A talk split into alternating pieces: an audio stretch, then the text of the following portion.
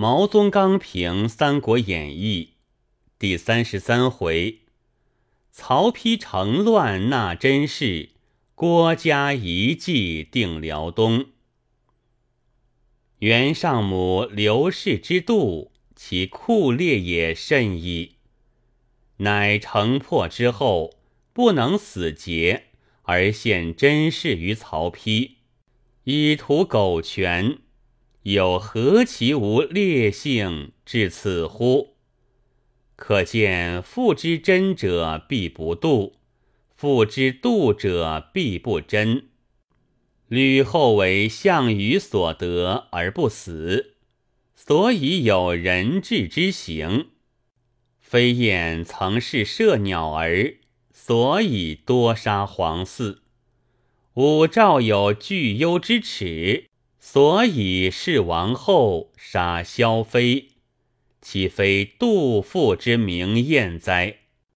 袁谭不得娶曹操之女，曹丕反得娶袁绍之妇，是曹操失一婿而得一妇，袁绍失一妇而又失一妇也。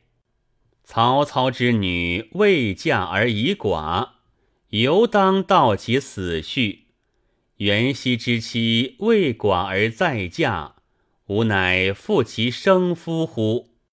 婚可绝，婿可易。曹操不妨舍谈，求后续。续可续而不可续，刘氏亦将任披为继儿乎？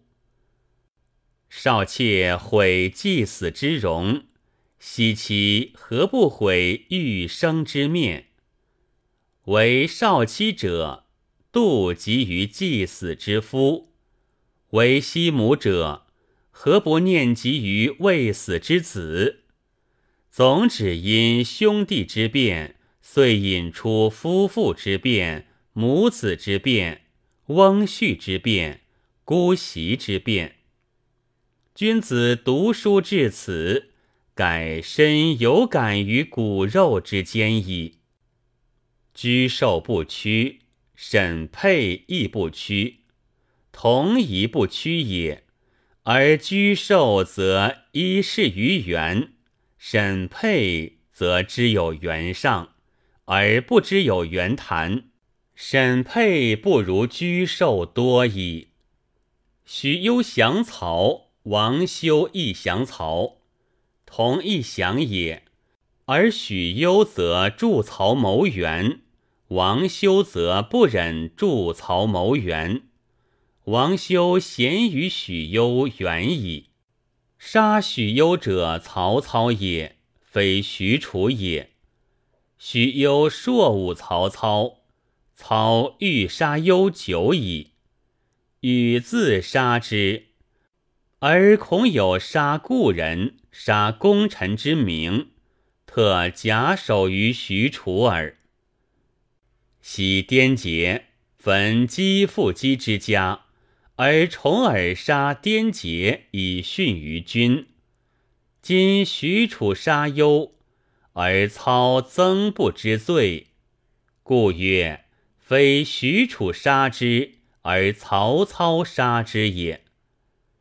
曹操资许攸之力以得冀州，刘备资法正之力以得西川，而法正恃功而横，未闻见杀于关张；许攸恃功而骄，遂乃见杀于许褚。